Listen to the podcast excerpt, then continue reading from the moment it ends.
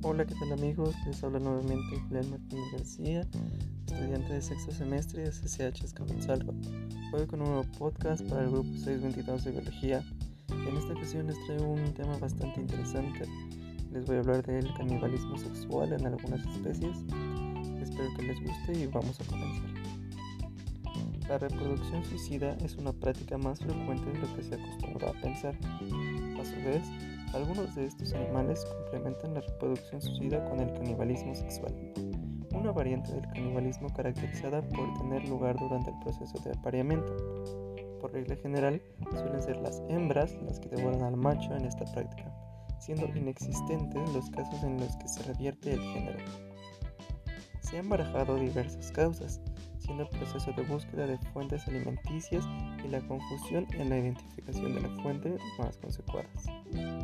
De esta manera, la razón que incita a la hembra a atacar y devorar al progenitor de sus crías parece resultar el aporte proteico de sus tejidos, que tiene un papel relevante en la, en la formación de sus huevos. Aunque las diversas especies de arácnidos e insectos son, dentro del mundo animal, las que más frecuentan este tipo de prácticas, en la lista de especies con reproducción suicida también podemos encontrar mamíferos y cefalópodos. Investigadores de Arizona realizaron pruebas en que ellos mostraban preferencia por aquellas saciadas en su apetito.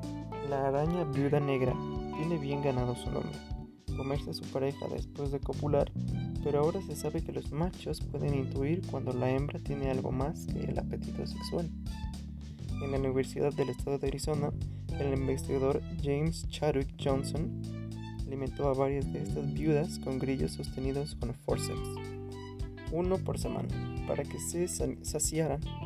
A otro grupo de ellas las dejó sin alimento.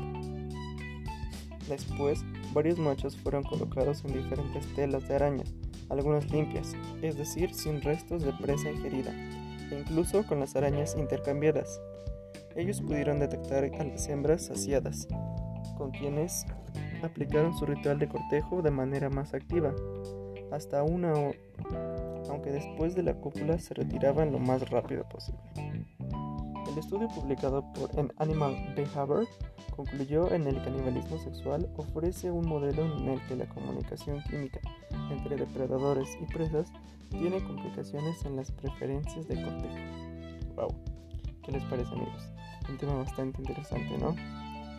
Bueno, pues espero que les haya gustado este, este podcast y pues se despide su informante Julián. Nos vemos en la próxima y muchas gracias.